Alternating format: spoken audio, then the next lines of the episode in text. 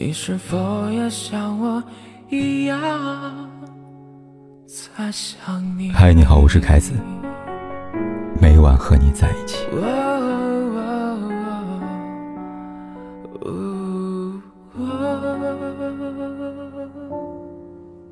演员高露是我们熟知的戏服专业户，前有《知否知否，应是绿肥红瘦》里的面若桃花，却。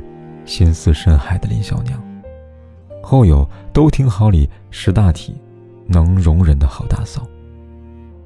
这些角色，除了让高露的脸和演技深入观众的心以外，他们还有着一个为人所津津乐道的共同点：嫁错了人。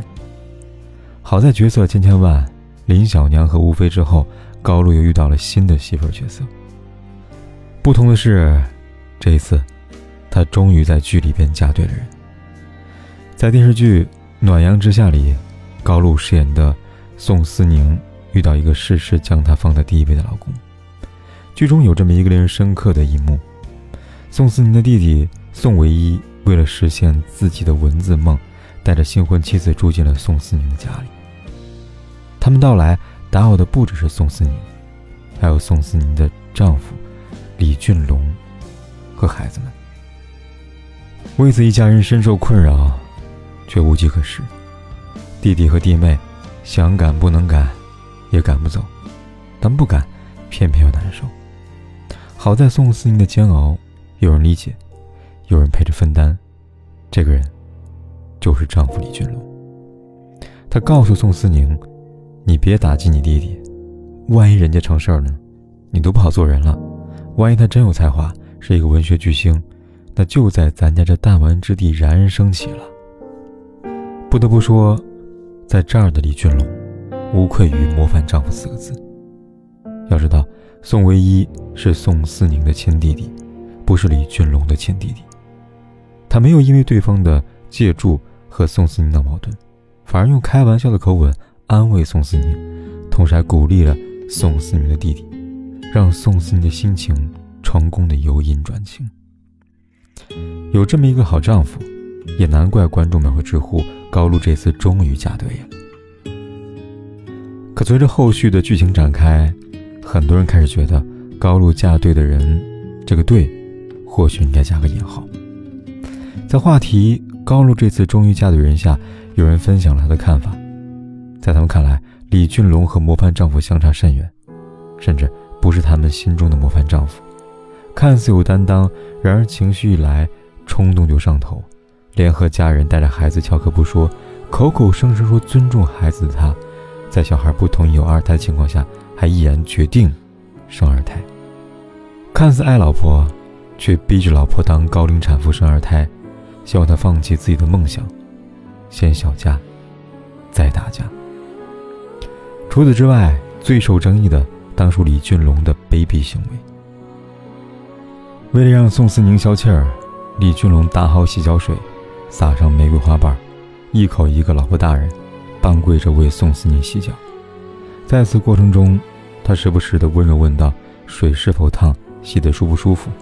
然后略带忧虑的说道：“老婆大人，晚上生气不好，伤肝，而且容易长皱纹，我看着我心疼啊。”李俊龙的这副行动，在热议话题下。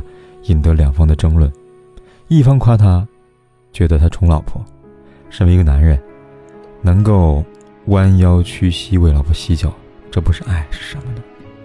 另一方质疑他，觉得他既油腻，又不太正常。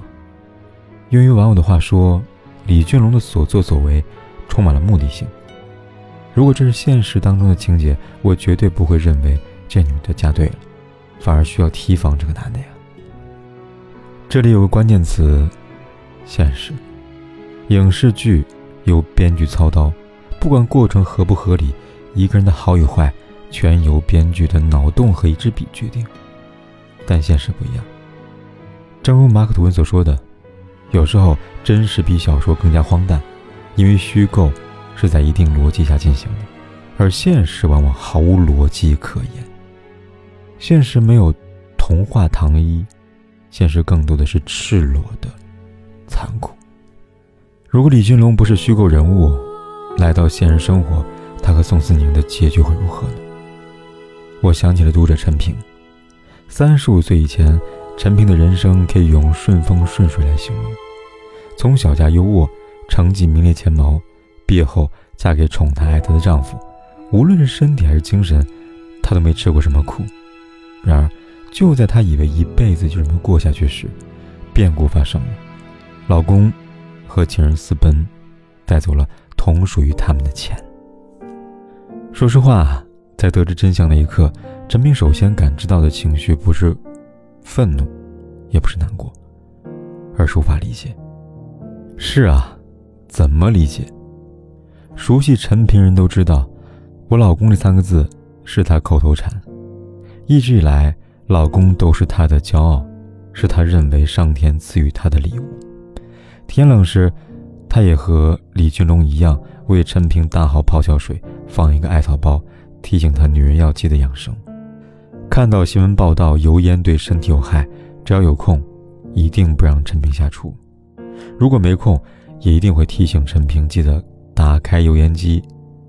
出差时，会为了给陈平买上他那条想了很久的裙子，奔波于城市之间。两人出门约会时，只要陈平说累，不管人多人少，他一定会背起陈平，替他走接下来的路。陈平不曾注意过的是，每当出现过这些好的时候，刘亚达都会在事后提出一些。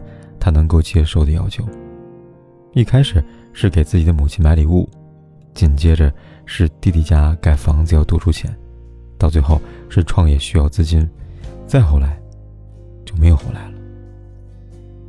刘亚达的好是真的好，只是这样的好夹杂太多的目的，就像一座城堡，用了最为华丽的墙砖，但建造城堡的人都知道里边是空城。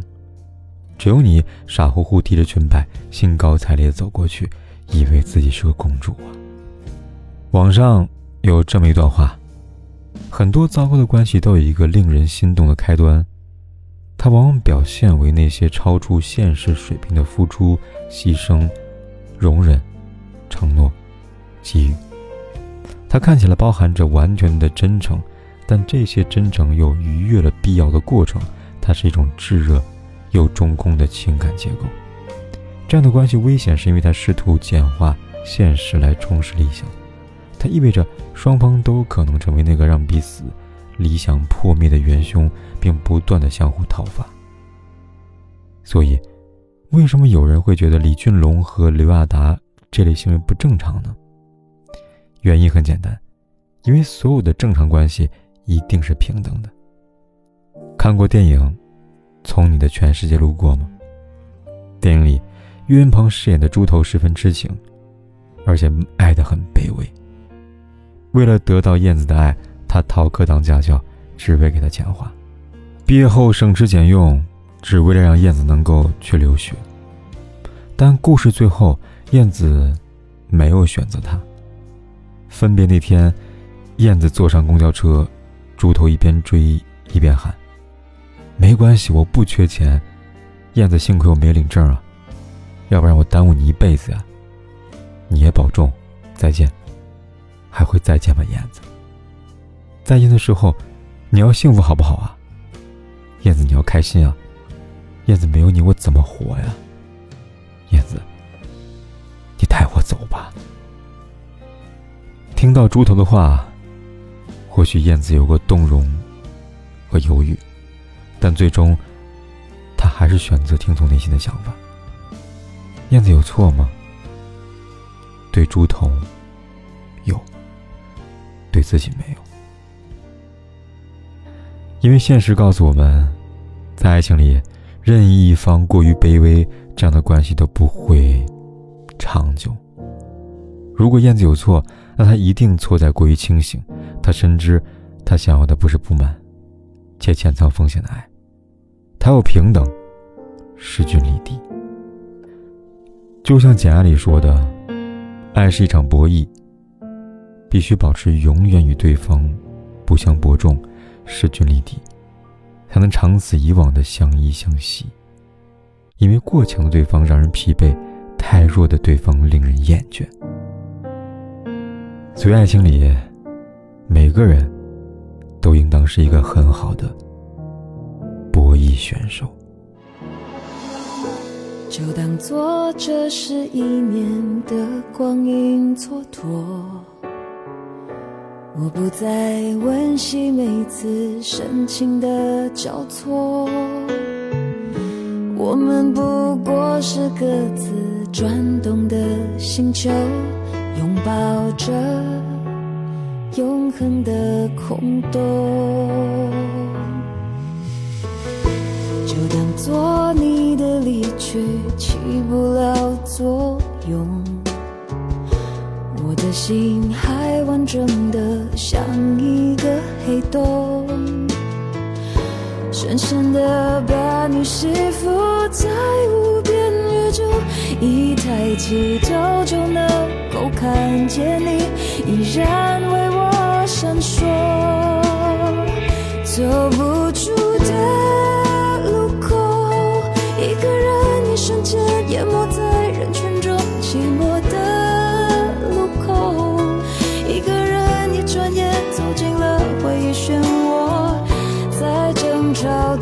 时候，也能从你最轻柔的手进入梦中。